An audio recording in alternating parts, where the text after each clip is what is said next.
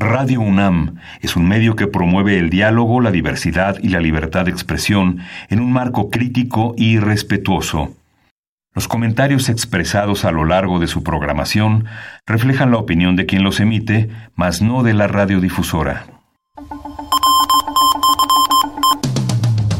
Intermedios. Medios. Los medios son más que el cuarto poder. Los medios son más que el cuarto poder. Intermedios, con Tania Rodríguez y Juan Manuel Valero. Tania Rodríguez y Juan Manuel Valero. Intermedios, fábrica inigualable de héroes y villanos. Intermedios.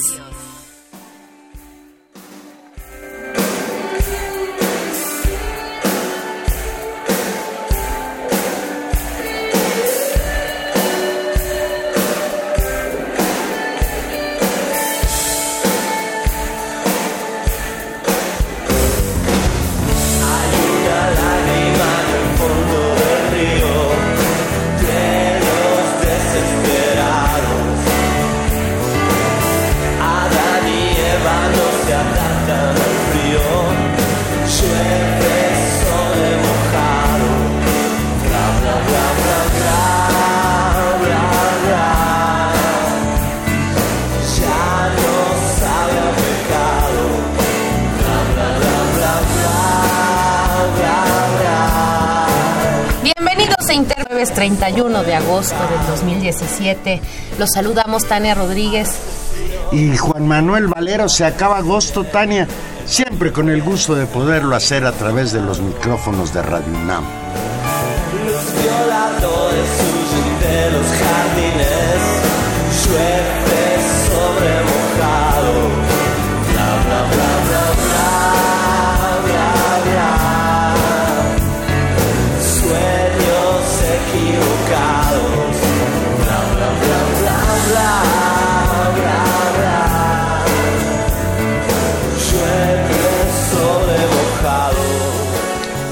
Pues literalmente, Ya lo dijo Fito Páez. Tito Páez tiene toda la razón. Nos está lloviendo sobre mojado y no es retórica, es la pura realidad. Te dije, Tania, desde hace 15 días, no, desde que empezó, que agosto iba a ser un mes muy cruel. Y por desgracia no falló mi, mi- mi pronóstico.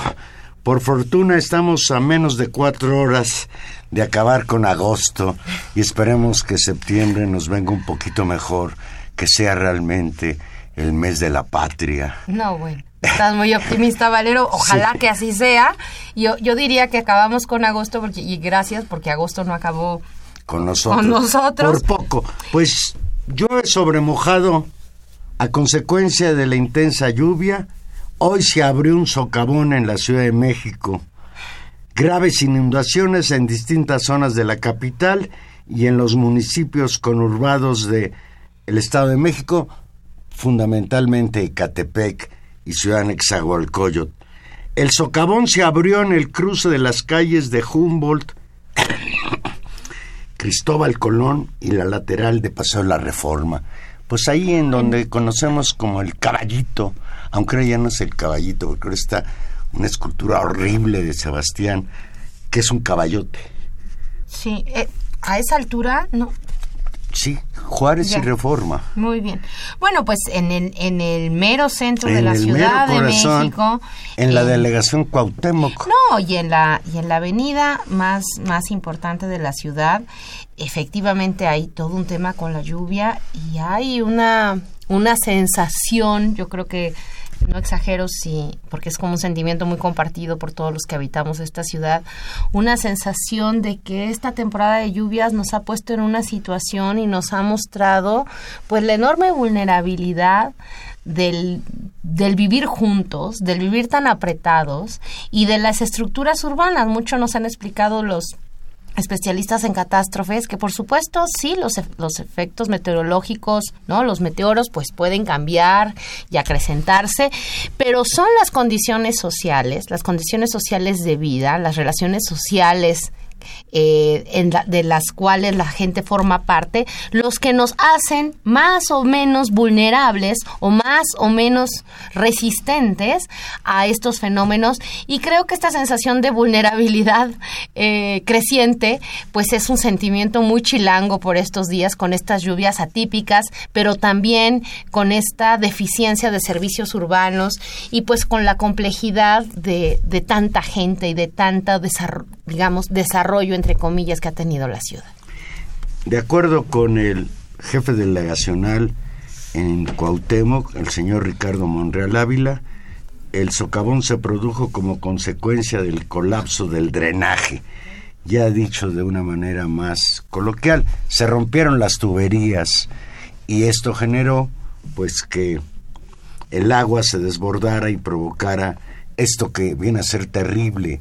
Eh, yo, yo decía un poco en broma en la mañana que México ahora parece ser que está sufriendo la epidemia de los socavones. Sí. El socavón del Paso Express en Cuernavaca y ahora el socavón Y en el mero centro histórico de la Ciudad de México, que lo único que habría que decir para bien es que no hay ninguna víctima, por fortuna. Por supuesto, eso es muy importante.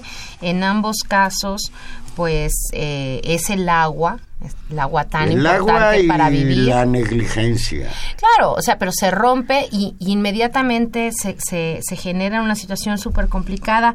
Este socavón se calcula eh, que tiene una oquedad de 6 metros de diámetro y lo que es muy impresionante es que la profundidad no está determinada. Si usted ha visto las fotos en las redes sociales, ve. en los noticieros, es muy Se ve muy impresionante. profundo porque al final del socavón se ve un tubo del drenaje ahí que está, Así es. que está partido. ¿no? Y eso, Pues- y eso, bueno, pues es, es la nota de hoy, pero a esto, Juan Manuel, hay que sumar los efectos devastadores que también tuvo la lluvia de ayer en todo el oriente de la ciudad, en la zona del aeropuerto, no solamente afectando ya al, al de por sí complicado aeropuerto de la Ciudad de México, que tuvo que suspender sus trabajos por horas y que provocó pues la suspensión de todos los vuelos de salida y de entrada a la ciudad con pues con los costos económicos, sociales, humanos que esto tiene. Y por supuesto también las fotos a las que eh, a lo largo de este año nos hemos ido habituando más y más de estas inundaciones en el sistema colectivo de transporte metro, que es tan importante para la vida de la gente y que en este caso volvió a lastimar, y, y yo no dejo de pensarlo, a sectores de la población que permanentemente padecen el recorrer por horas la Ciudad de México. Ayer de nueva cuenta la estación Pantitlán del metro era un lago eh, y muchas otras estaciones justamente de la línea A. Consulado también. Sí, y, y las que conectan, digamos, con una zona muy poblada de la ciudad o digamos de la zona periférica de la, de la ciudad y algunas lindantes con el Estado de México, pues que están eh, inundadas y que de nueva cuenta, te digo, nos ponen en un estado muy complicado, ¿no? De, de vivir, de, de vulnerabilidad, de lastimar, pues a las familias, a las personas, a los ciudadanos de esta... A los que caminan por estas calles. Exacto. Pues así está la cosa en México. Y bueno, desde luego, si estamos hablando del agua y estamos hablando de los estragos del agua, pues tenemos que hablar necesariamente también de lo que sucedió el domingo pasado en la ciudad de Houston, Texas, que sigue literalmente paralizada a consecuencia de las inun- inundaciones que provocó el huracán Harvey el domingo pasado. Se calcula hasta el momento en 38 muertos el número de víctimas, miles de desplazados y daños millonarios dejó Harvey en Texas con el cierre de dos aeropuertos, la evacuación de un hospital y sus principales autopistas bloqueadas. Houston, la principal ciudad de Texas, con 2.3 millones de habitantes, sufrió el domingo pasado inundaciones sin precedente causadas por este monstruo llamado Harvey. Mira, según las estimaciones que se hacen en la, en la prensa norteamericana, eh, pues un tercio de un condado justamente de, pues, de esta zona de Houston, el condado de Harris, donde, donde está esta enorme ciudad, que es una de las ciudades más importantes de Estados Unidos, de las más habitadas, está bajo, la, bajo el agua un tercio. Y esto supone, digamos, para, para imagino que este periódico Houston Chronicle lo hace para que el público norteamericano y en cierta medida el público internacional podamos darnos una idea del tamaño de la inundación. Según este periódico, el área inundada es 15 veces mayor a la de Manhattan. ¿no? Es, Nueva York. es realmente eh, pues de una dimensión muy grande y los daños eh, pues humanos, económicos, son gigantescos y no se prevé además, digamos, que empiecen a bajar o paren, sino que estamos en condiciones que se van complicando y que, y que comentábamos al inicio del programa, Juan Manuel, justamente hoy, ¿no? Este, esta situación se empezó a complicar incluso con el calentamiento de plantas hidroeléctricas, de la cantidad, Hubo digamos... explosión en dos plantas ahí en, en Houston. Y fíjate, tal como se temía, porque este huracán verdaderamente fue brutal, la cantidad de agua que arrastró, no ha, no ha parado y ahora como tormenta tropical volvió a tocar tierra de Estados Unidos. Ahora a quien le tocó padecer a Harvey fue a Luciana, provocando intensas lluvias, inundaciones y paralizando la región. Sí, y, y, bueno, lo que decíamos, esta paralización de la región no solamente significa, pues por supuesto, la, la, pérdida de vidas humanas, las inundaciones de las casas, la pérdida de los recursos materiales de las familias que ahí se les inundó sus casas, sino el inundamiento de las vías de comunicación supone paralizar zonas productivas muy importantes de la región y por supuesto en ese sentido también paralizar la producción de la cantidad de cosas que se producen Entre en esta ellas- zona, entre ellas el petróleo y entre ellas electricidad y muchas otras cosas. Moody Analytics, esta consultora internacional, calcula que el costo económico de Harvey eh, podría llegar hasta los 75 mil millones de dólares, Juan Manuel. Están calculando entre una, una cifra aproximada entre 51 mil y 75 mil millones de dólares. Eh, y por supuesto ya se calcula que, o ya se, ya se pone en claro, que este, esta catástrofe supera la que todos recordamos, que fue devastadora, de Katrina en Nueva en Nueva Orleans. Orleans. El otro día estaba leyendo de que la cantidad de agua que arrastró eh, este Harvey fue del doble de la cantidad de agua que prácticamente destruyó Nueva Orleans. Para que entiendan el tamaño del asunto. Y mira, el problema que ya nos va a llegar un coletazo seguramente.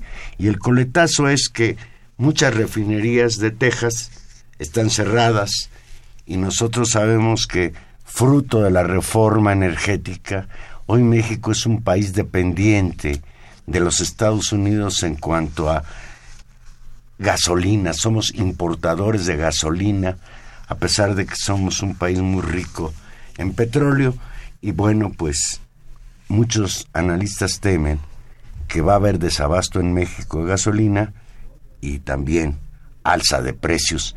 Digamos que un gasolinazo más, ahora que le podrán echar la culpa al huracán. Pues los esperemos que no. Pemex, Pemex se ha mantenido en el dicho de que esto no va a suceder, que las reservas están aseguradas y me imagino que también por cálculos políticos, pues de algún de algún modo podrán asegurar con este acuerdo extraño en el cual estamos que efectivamente la gasolina se mantenga porque yo no sé si Juan Manuel no están calculando que el que el horno no está para bollos y que nos vuelven a dar un gasolinazo más. Independientemente de eso, pues por supuesto nuestra solidaridad con la gente de Houston, donde por cierto viven un montón de paisanos que a la angustia mira, derivada de y la aunque inundación. no vivieran paisanos. No, yo, por yo supuesto. No, pero además, Sí quiero hacer una reflexión. No, no puedo entender que de una tragedia, porque es una tragedia, se pueden hacer chistes en las redes sociales. Y yo podría decir que incluso, pues nosotros no tenemos ninguna posibilidad de reírnos de los problemas que genera el agua cuando nos estamos literalmente ahogando en México. Hoy el centro de México los estados bañados por las costas del Océano Pacífico están sufriendo los embates de la tormenta tropical Lidia. Se decretó en la mañana de hoy la alerta roja. Desde hace 10 horas no para de llover en los cabos y se calcula que está por entrar. Se encontraba a 40 kilómetros de los cabos esta tormenta tropical. La alarma alcanza a todo el estado de Baja California Sur, al estado de Baja California, a Sinaloa, Nayarit, Colima, Jalisco, Michoacán y Oaxaca, así como a la Ciudad de México y el Estado de México. Y bueno, pues nosotros ya estamos sufriendo los estragos. También se informó de la instalación de refugios en las zonas de Los Cabos y otras localidades de Baja California Sur. E insistieron que los habitantes no se expongan, ya que las lluvias continuarán durante las próximas 72 horas. Pues Pues, sí, así, así estamos, literalmente con el agua al cuello. Sí, lloviéndonos sobre mojado. Y en medio de esta, de esta situación pues meteorológica, con todos los efectos sociales que trae, pues también nos vienen otras tormentas del norte, Juan Manuel. eh, con, con- llamada Donald Trump. con mucho trueno y relámpago. eh, el presidente de Estados Unidos se la ha pasado esta semana de nueva cuenta, incluso en medio del problema de, de, de Harvey, señalando que México, como todos sabemos, es muy abusivo y ha sacado una enorme ventaja al Tratado de Libre Comercio y que él francamente considera que hay que levantarse de la mesa lo que ha llevado, hay que decir, a una respuesta del gobierno mexicano a varios comunicados, pero pues el tema del TLC sigue estando como un, un asunto pues central, por supuesto, en la relación bilateral y con las consecuencias que eso tiene también pues para la economía mexicana. Ayer escuchaba yo a un analista que señalaba que el señor Trump, aparte de ser muy hablador, es muy ignorante. De acuerdo con este analista, no compete al presidente de Estados Unidos decidir si rompe o no rompe el Tratado de Libre Comercio. Esto compete a- al Congreso de Estados Unidos. Ojalá sea cierto porque las manifestaciones que ha habido en Estados Unidos de rechazo a esta postura de Trump, pues llegan incluso a los propios legisladores del Partido Republicano al que pertenece este señor que no cree en el cambio climático. Y ahí está Harvey demostrando que el cambio climático es un problema gravísimo y que si no cambiamos nuestros hábitos en cuanto al consumo de energía, pues va a haber muchos Harvey y muchas catástrofes ecológicas a las que no quiere atender Estados Unidos y en particular el presidente Trump. Y digo que Estados Unidos porque Estados Unidos desde antes de Trump ha sido uno de los países más reticentes a adoptar medidas de bajarle al consumo de los hidrocarburos como el causante principal de los daños ecológicos que sufre el planeta. Sí, Juan Manuel, y, y si esto eh, pues es así, eh, hay que decir que todas estas, estas declaraciones de salida del, TLC de Trump se dan pues en el marco de que mañana, de- de- del primero al 5 de septiembre, pues será la segunda fase de renegociaciones del TELCAN. Eh, se van a reunir primero se reunieron el lunes en Washington, luego este miércoles en el estado de Missouri. Este hombre ha asegurado una y otra vez que se para de la mesa. Y bueno, nosotros tenemos que asegurar estas negociaciones que son muy importantes. El, se ha establecido que este procedimiento de negociación establecía la participación de los, de los tres países eh, de Canadá, de Estados Unidos y de México. Y por supuesto que eh, no tiene eh, ningún sentido la amenaza de eso. La Secretaría de Relaciones Exteriores ha hecho distintas eh, advertencias que se levantarían de la mesa si el presidente Donald Trump inicia el proceso de terminación del acuerdo tripartita.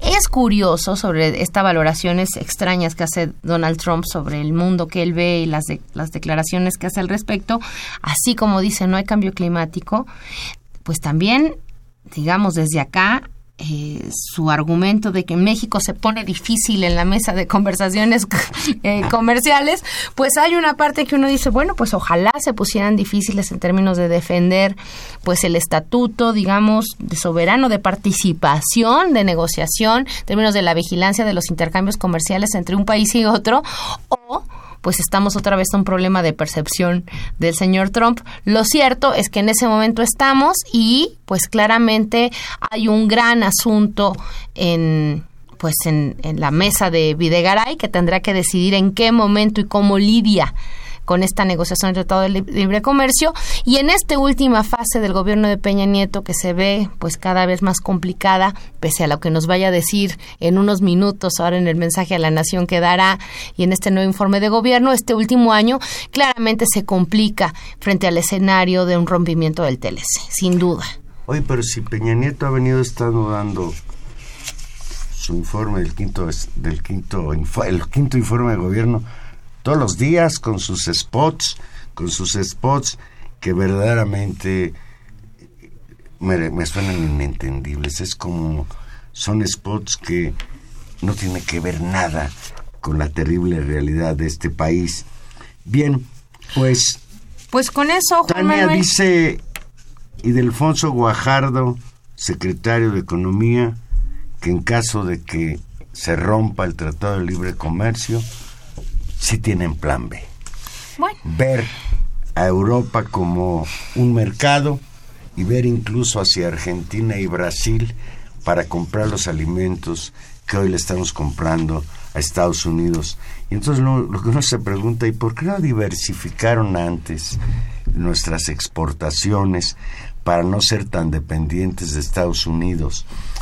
Y la otra pregunta, pues, que es importante hacerse en este caso, es ¿por qué México firmó un tratado de libre comercio hace ya casi, ¿qué? 30 años. no, se, bueno, se firmó en el 92, 93, empezó, se empe- 20 entró en vigor en el digamos, ¿sí? 94.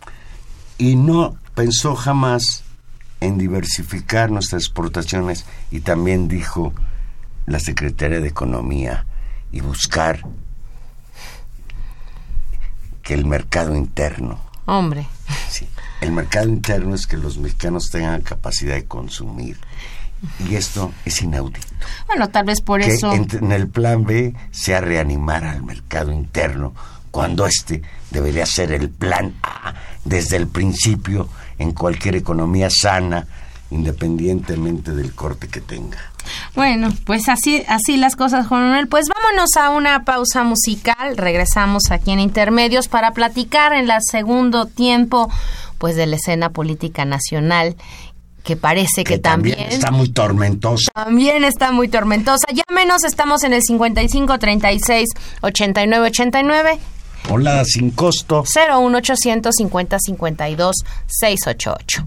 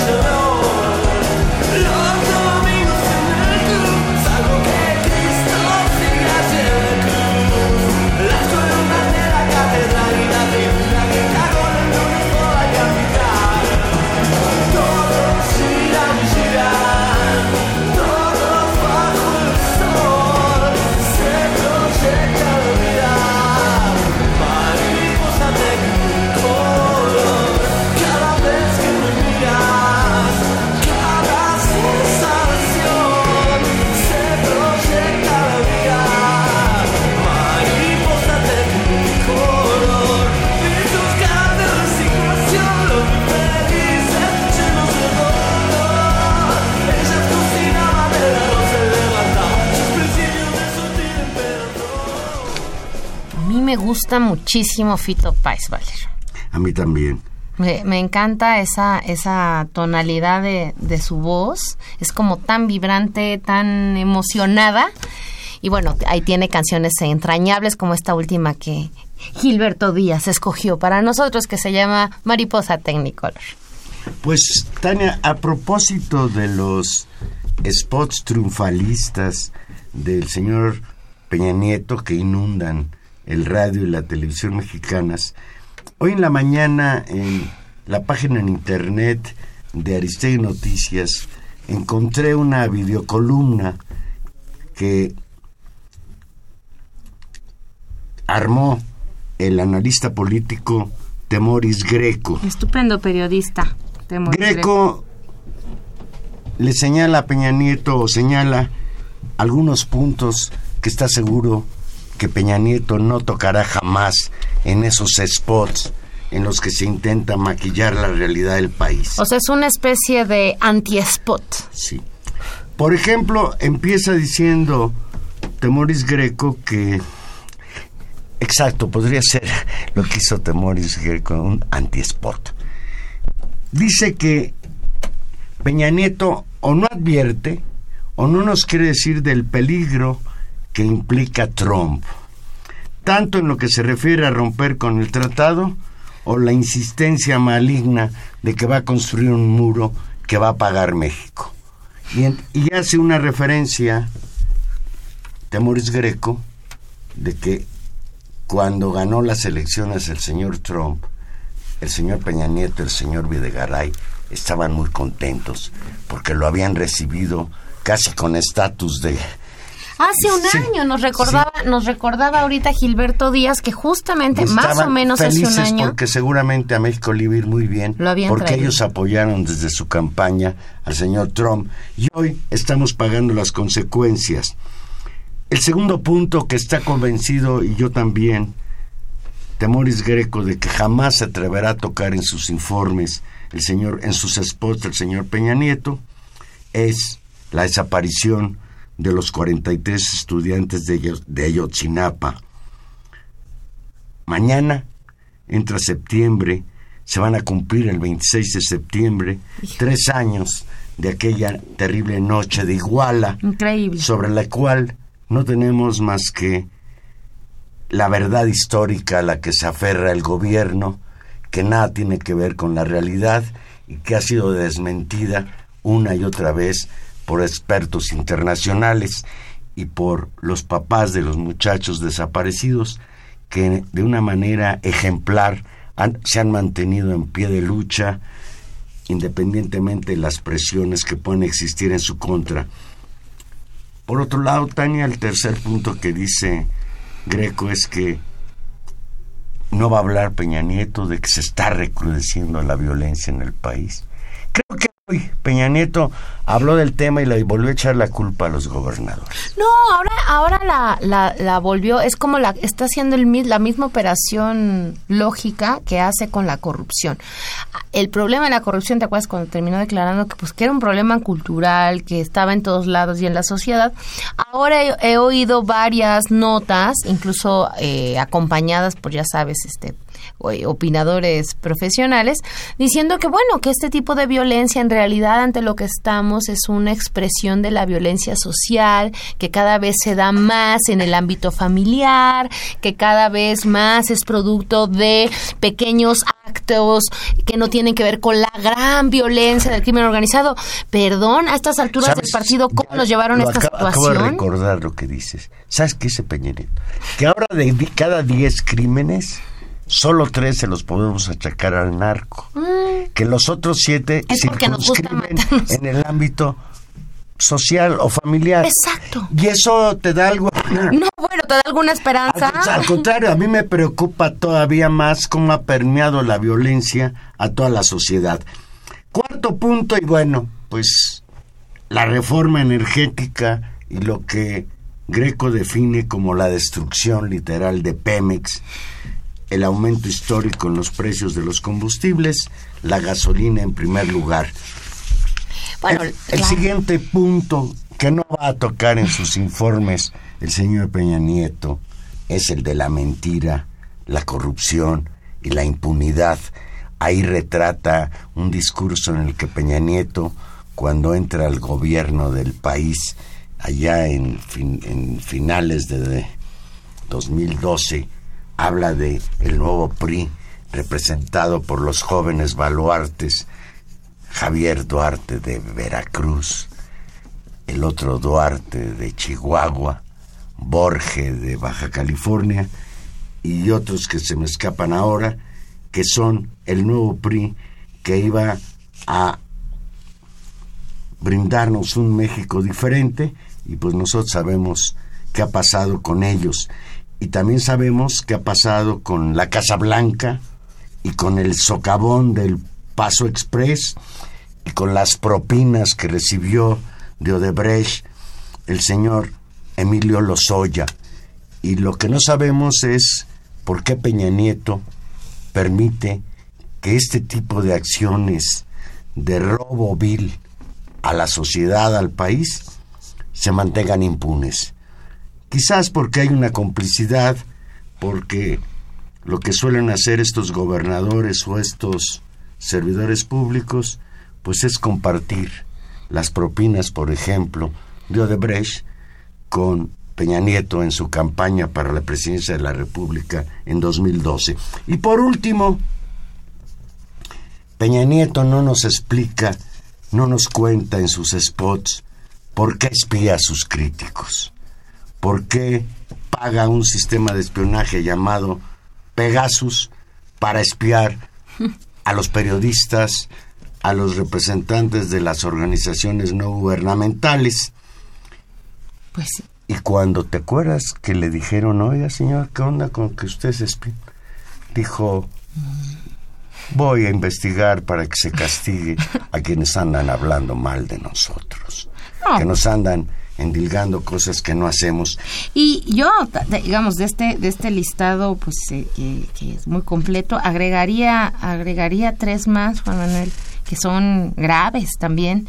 Eh, no nos va a hablar del intento pues de, de secuestro, diría yo, de secuestro institucional de la fiscalía, ¿no? Del nombramiento de un fiscal que pone en jaque Cervantes de nueve años va a ser el que va a investigar. Y que pone en jaque todo un esfuerzo de años de una reforma al Poder Judicial tan necesaria en este país, que efectivamente podría ser uno de los caminos o es el gran asunto a resolver en este país el problema de la impunidad y la justicia y que se quiere mal resolver dejando al exabogado del PRI y a ponerlo como fiscal de la nación. Ese es uno. Tampoco creo que nos y diga nada además de ello. abogado de, en, su, en su época de campaña política.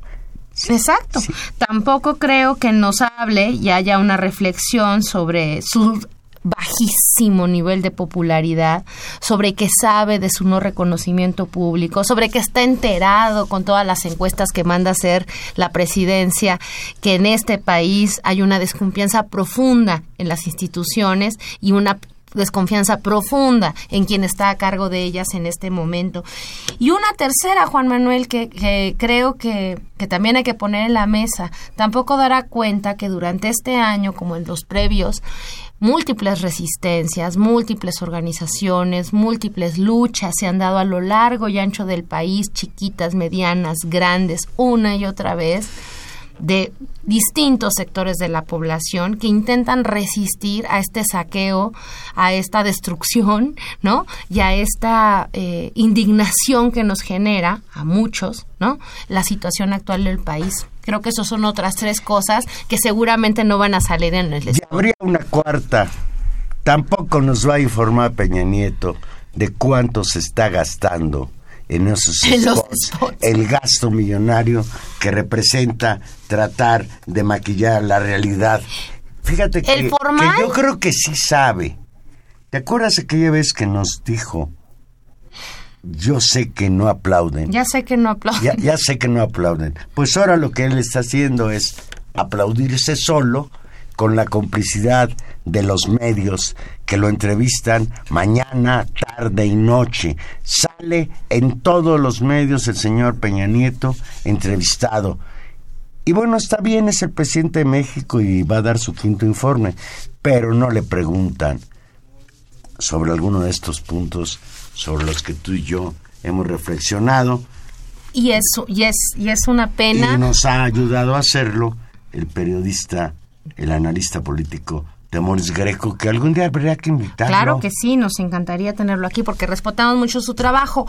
Eh, Juan Manuel, pues sí, y, y nada más para cerrar el tema de los medios, eh, lástima, ¿no? De esta, de esta actitud de los medios, varias entrevistas muy hechas. Muy, A modo. Pues sí, y que es una pena porque hablan también, pues, de la, de la poca democracia o de la, yo diría que casi hay una especie que es un buen síntoma de una especie de regresión, ¿no? De regresión autoritaria, de reinstalación de una serie de controles donde a Peña Nieto no se le dice nada. Y para rematar y empezar a conectar con el siguiente ámbito de problemáticas importantes de esta semana y que se ha llevado la atención, básicamente en todos los medios, pues la última declaración de Enrique Peña Nieto, justo en el marco de estas entrevistas, cuando le preguntan que qué piensan de Andrés Manuel López Obrador. Lo respeto como persona, dijo, ¿no? Lo respeto, nos faltaba, ¿no? Pero me temo que si llega al poder va a convertir a México en otra Venezuela porque es un populista. Más o menos eso dijo, ¿no? Qué barbaridad, ¿no? Eh, eh, ¿Con qué autoridad moral Peña Nieto nos, nos, nos amenaza con que va a llegar alguien peor que él? no, pero- Va a ser muy difícil que llegue al poder uno peor que Peña Nieto, ¿eh? Bueno, eh, digamos, el asunto además es que, digamos, hay muchas faltas de respeto ahí y hay muchas falacias en esa afirmación. Eh, primera cuenta porque la situación, digamos, algún respeto habría que tener como fe- jefe de Estado al hablar de la situación en Venezuela y no decir, ya nos vamos a parecer, o sea, ¿qué, significa eso? ¿Qué, qué, qué comportamiento es ese de parte del presidente de un Estado? ¿no? Es muy poco diplomático. Segundo, qué complicado porque la situación en Venezuela no se explica únicamente en función y la razón creo que más fuerte de la explicación no está en el mal, bueno, regular, equivocado gobierno, digamos, de Chávez Maduro, ¿no? Y en, su, en sus políticas de reforma, a las cuales podemos hacer, por supuesto, sus críticas, sino que también recae en la construcción de un escenario de polarización terrible en el que también los actores políticos de oposición han construido, han elaborado y han usado pues prácticas que, que rayan en, en acciones violentas, algunos califican de terrorismo, por el asunto del terrorismo actual es difícil hablar de eso, pero donde lo que se pone en el centro es la polarización construida con un discurso de odio muy fuerte. ¿Qué es lo que nos está queriendo decir desde ahora eh, todo, Enrique Peña Nieto, que se hace eco, y me parece un grave error, de esta misma aseveración que viene desde otros sectores de la intelectualidad y de los medios de comunicación en este país y de los circuitos empresariales? ¿Qué es lo que nos están advirtiendo en realidad? Nos están advirtiendo que vamos a llegar a Venezuela porque Andrés Manuel López Obrador va a ser populista o nos están advirtiendo que si nos si la población mexicana se atreve a votar en esa razón, van a construir un escenario tipo Venezuela donde la polarización va, Cacerolazos como en Chile. donde nos va a acercar y nos va a llevar a una situación tan triste y tan lamentable como la que está atravesando la sociedad venezolana. A mí me parece muy grave porque no es cualquier cosa decir eso y a mí me queda la duda de que eh, no realmente signifique lo segundo y no incluso decirlo ya empiece a tratar de construir un escenario de enorme polarización que ya lo vimos en el 2006 con la estrategia del peligro para México que realmente fue nefasta y muy violenta en términos digamos de contenidos políticos y yo diría de tensión social y lo que eso provocó. Fíjate, hoy eh, Andrés Manuel López Obrador, que ya también hace uso de las redes sociales, le contesta en Twitter a esto que dijo Peña Nieto de él en entrevista a modo. Dice Andrés Manuel López Obrador, Enrique Peña Nieto al decir que si ganamos México sería como Venezuela, nos calumnia, pero coincido en que su proyecto de futuro es muy distinto al nuestro. Esa es la respuesta de López Obrador a esto que dijo Peña Nieto. Pues, Tania, hace ocho días comentamos aquí que era casi un hecho que la abanderada de Morena para la jefatura de gobierno del Distrito Federal sería Claudia Sheinbaum.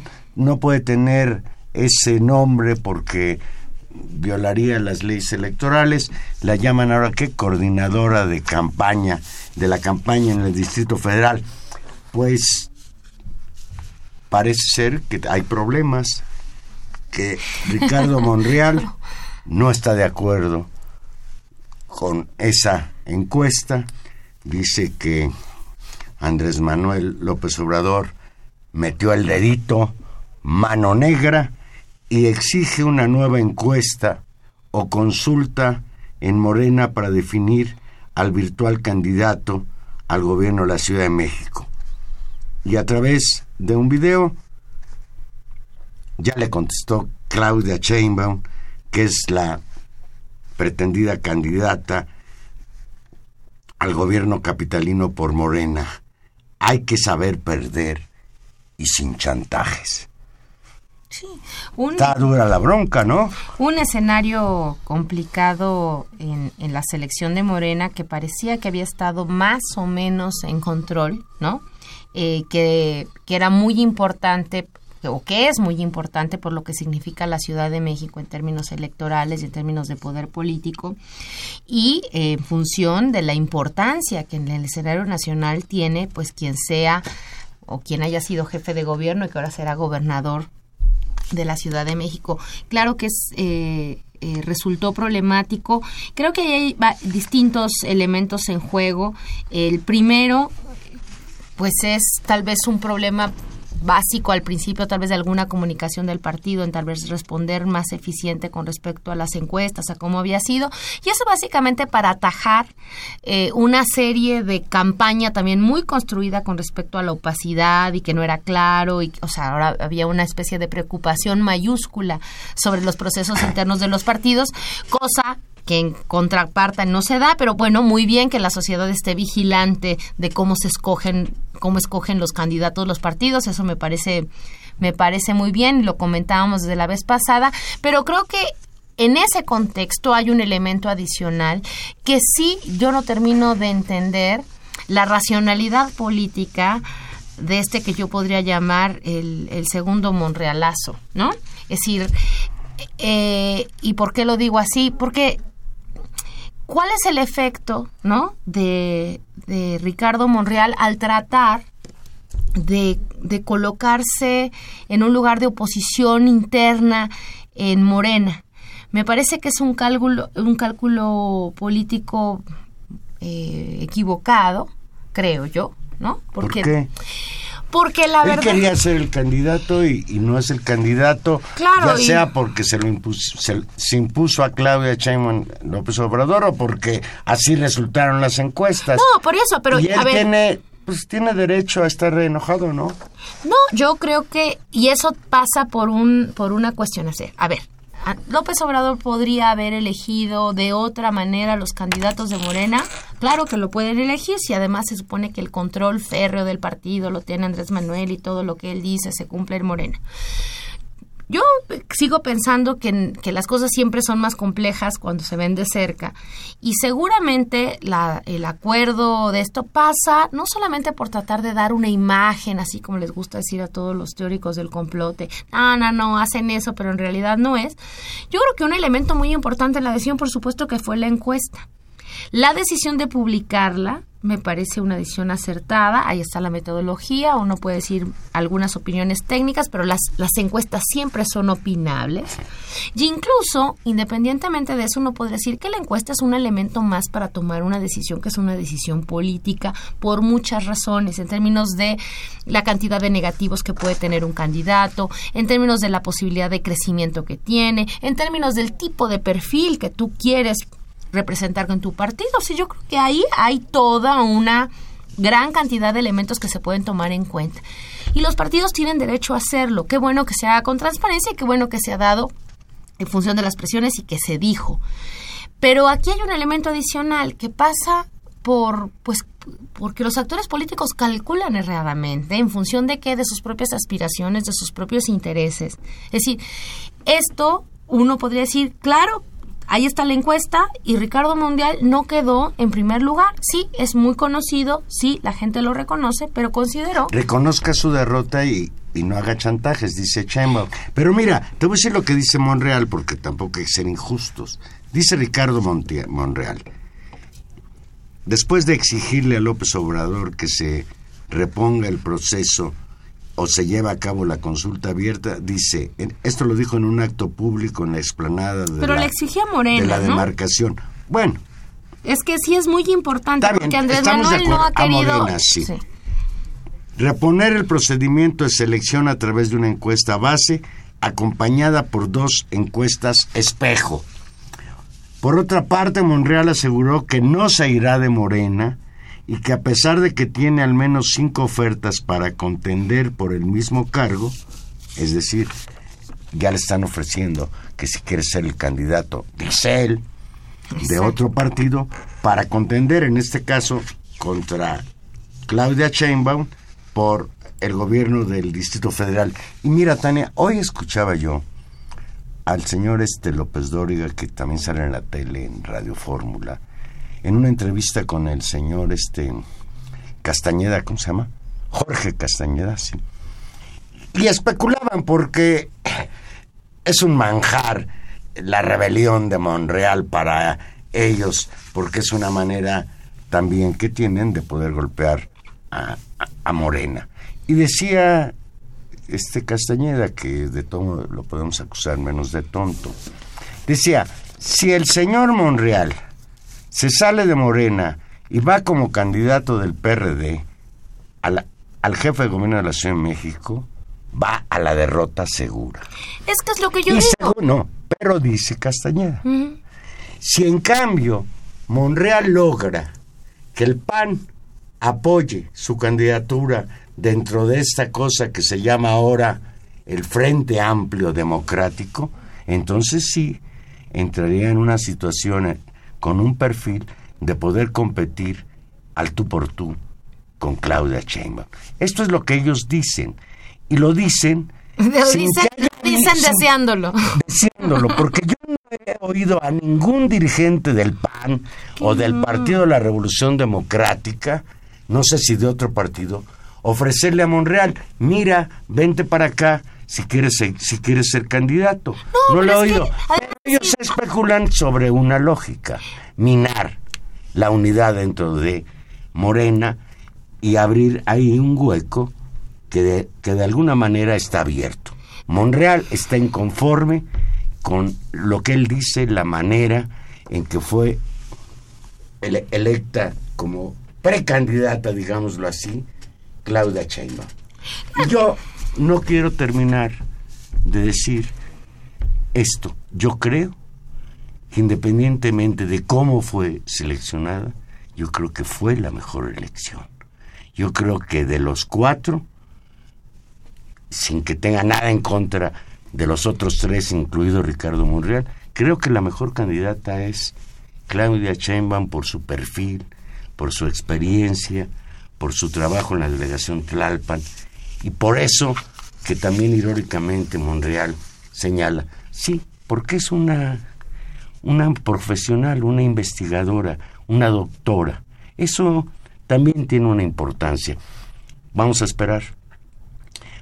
Monreal creo que si es inteligente tendrá que recapacitar, porque si se va de Morena, pues bueno, y además lo ha hecho muchas veces, se fue del PRI, se no, ha pasado por casi yo- todos los partidos, menos creo que no ha estado en el PAN. No, no, no, no, no, por casi todos los partidos salió, salió de manera muy efectista justamente en una situación de candidatura, lo recordamos en el gobierno de Zacatecas, abrió, y entonces por eso yo decía que, que hay una cosa así como de dar el monrealazo y de no experiencia política, que en un, en este primer momento fue una gran, fue una muy buena decisión que le salió muy bien. Fue muy exitoso en su, en su paso del PRI al PRD, en un momento donde eso estaba sucediendo en el país. Me parece muy complicado que crea que la, que la experiencia se puede repetir de manera automática por varias razones. Uno, porque no es lo mismo salirse del aparato del PRI con un desgaste de 70 años que salirse de un partido joven que va apuntando en las encuestas. Dos, porque todavía no ha pagado el costo de distanciarse políticamente él en términos públicos, por supuesto que así lo han hecho la interpretación mediática, pero él no ha dicho todavía no voy con Andrés Manuel López Obrador. El efecto que eso puede tener en las bases o en los grupos de poder, de poder los grupos corporativos, ciertos grupos de interés, ciertos grupos incluso de Morena que puedan estar cerca de Ricardo Monreal en este momento, dudo sinceramente que vayan a renunciar al partido para salirse a seguirlo en una aventura que no está clara cuando, digamos, el incentivo para quedarse en Morena es muy grande. Sí, yo creo que ahí el pedazo de pastel que tiene ahorita, cuando necesite romper seriamente, significará romper con López Obrador y el, el pedazo de pastel se le va a hacer más chico. Dudo también que tenga el efecto como en ese momento porque no hay un actor que pueda recibirlo con el mismo nivel de legitimidad.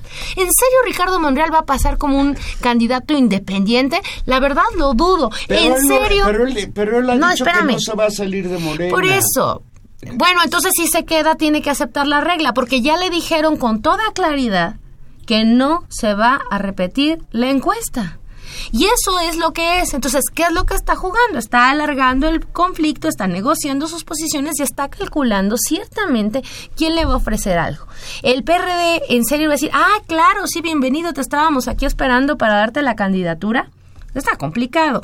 El PAN va a hacer lo mismo. Parece muy complicado. Y creo que estos, este wishful thinking, de este deseo de que todos la oposición se una, pasa por alto algo que sigue operando y que lo sabemos que ocurre, a veces no con los dirigentes de cúpula que tienden a igualarse en sus intereses, pero sí con los, con los grupos medios, con los votantes y con los militantes de base, e incluso con los, eh, con los votantes, que son las identidades partidarias. La gente del PAN y la base, la base votante del PAN, aquí en la colonia del Valle, que son uno de sus, de sus grandes bastiones, en, en ciertas zonas muy identificadas con ellos. ¿En serio va a votar por Ricardo Monreal? Después de años en los que se ha identificado, digamos, en el otro lado del espectro político. Es decir, me parece muy complicado el escenario y por eso creo que, que siempre hay que pensar que a, a veces también los actores políticos, por más experiencia que digan tener, calculan mal. Y creo que ese es el caso de Ricardo Monreal. Serena Morena. Andrés Manuel López Obrador, por su parte, convocó a militantes, simpatizantes y a ciudadanos en general a reunirse el próximo domingo 3 de septiembre a las 11 de la mañana en el Monumento a la Revolución para la firma de lo que él define como un acuerdo de unidad nacional de Morena. Se manifestó Ah, perdón, enseguida manifestó su deseo de que no haya rupturas en Morena, luego de que el delegado Cuauhtémoc, Ricardo Monreal, rechazara los resultados de la encuesta que favorecieron a la delegada en Tlalpan, Claudia Sheinbaum. Dice textual López Obrador, ¿qué ganamos peleándonos aquí? A todos nos están oprimiendo. Porque solo el pueblo puede salvar al pueblo, solo el pueblo unido y organizado puede salvar a la nación. Enfatizó, no ha querido entrar a un debate con Monreal, es clarísimo. Y bueno, pues vamos a Bueno, esperar ya le qué pasa. sus- sus Yo solo te digo que este pleito de Monreal por la candidatura de Morena al gobierno del Distrito Federal es un juego de niño con los pleitos que se avecinan por PRI. quién será el candidato del PRI y más quién será el candidato del PAN. Ahí Sí, sí, se- se están dando la con la cosa cubeta. está que arde. Se están dando con la cubeta la señora Margarita Zavala, que se siente muy ofendida porque no han logrado establecer los criterios para elegir candidato. Está muy preocupado el señor este espía, ¿cómo se llama? Moreno Valle, Rafael Moreno Valle, que también le hace al espionaje. Se ventiló esta semana que es tan espía que hasta espió a Peña Nieto. No, bueno. Bueno, ¿te acuerdas que Peña Nieto dijo que bueno, pues sí, que espiaban a mucha gente, que él incluso no sabía si lo espiaban a él. Pues ya, ya le podemos avisar al señor Peña Nieto que lo espía el exgobernador de Puebla, el señor Rafael Moreno Valle. Ahí la cosa va a estar también muy complicada. En el PRI, pues los que parecen despuntar, hoy López Dóriga entrevistaba al doctor Narro, secretario de Salud, es uno de los semifinalistas del PRI, el otro es el señor Meade. Los, despa- los, de- los, los destapó eh, Gamboa, ¿no? Dijo, Gamboa, ya sí. tenemos No, finalistas. pero Narro aclaró que no los destampó Gamboa, que los periodistas le iban preguntando nombres y él no decía que no. Bueno. Bueno, es una Y, es- manera. y nació sí. ayer y es ingenuo. Sí, Gamboa Patrón es un hombre Es muy un- ingenio, ingenuo, es un perfecto priista, para no decir nada más de él. Pues y se van perfilando. Y otra vez, de nueva cuenta, ¿cuál es la, cuál es la gran pregunta? La gran pregunta, tanto en el PAN como en el PRI, el PRD es el único que no, incluso el jefe de gobierno de esta ciudad, Miguel Ángel Mancera, ya anunció que va a evaluar, pedir permiso y se va, se va unos meses para ver si logra también construir algún escenario de campaña. Pero la gran pregunta aquí es, digamos, para todos estos actores, sí me parece, ¿quién puede ser el candidato que aglutinando votos rebase esto que no puede ser ni en un- una, una cuestión de tercios, porque entonces las cosas se complican mucho, porque quien tenga el 35% de los votos, pensando que Andrés Manuel está en el 32 y le faltan dos, tres puntitos, podría quedarse con la presidencia, o si se necesita polarizar. Y entonces, ¿quién va a ser el candidato eficiente para enfrentar el 2018. Eso es la discusión de los partidos políticos. Muchos dicen incluso que este golpeteo al joven presidente del PAN, Anaya, tiene que ver con domesticar y con golpear quién podría ser una mejor candidata, quién se le puede ganar más fácil. Y eso es uno de los elementos en la mesa, Juan Manuel. Por último, a propósito de lo que dijiste del señor Miguel Ángel Mancera, se puede ir, señor Miguel Ángel Mancera, a donde usted quiera, pero por favor, antes resuelva el problema del socavón y garantícenos que la Ciudad de México no va a sufrir más derrumbes a consecuencia de la lluvia y a consecuencia de la negligencia de las autoridades que no prevén este tipo de calamidades. Ya nos vamos para darle la palabra al señor Peña Nieto que viene en cadena nacional después de nosotros. Estuvimos con ustedes en los controles técnicos. Don Humberto Sánchez Castrejón en la producción Gilberto Díaz Fernández y en los micrófonos. Tania Rodríguez, un gusto estar aquí. Nos escuchamos dentro de ocho días a las ocho de la noche aquí en Intermedios. Y Juan Manuel Valero, tome sus precauciones. Está lloviendo y está lloviendo mucho en la mayor parte del país. Hasta el jueves próximo.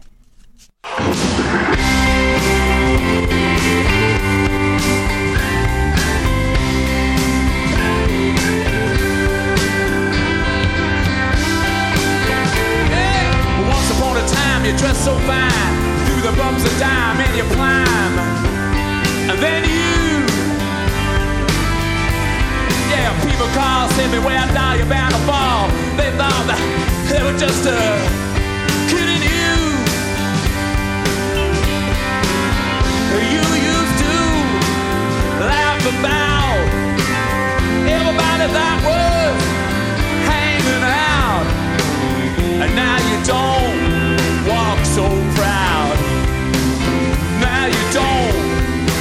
so loud about having to scrounge in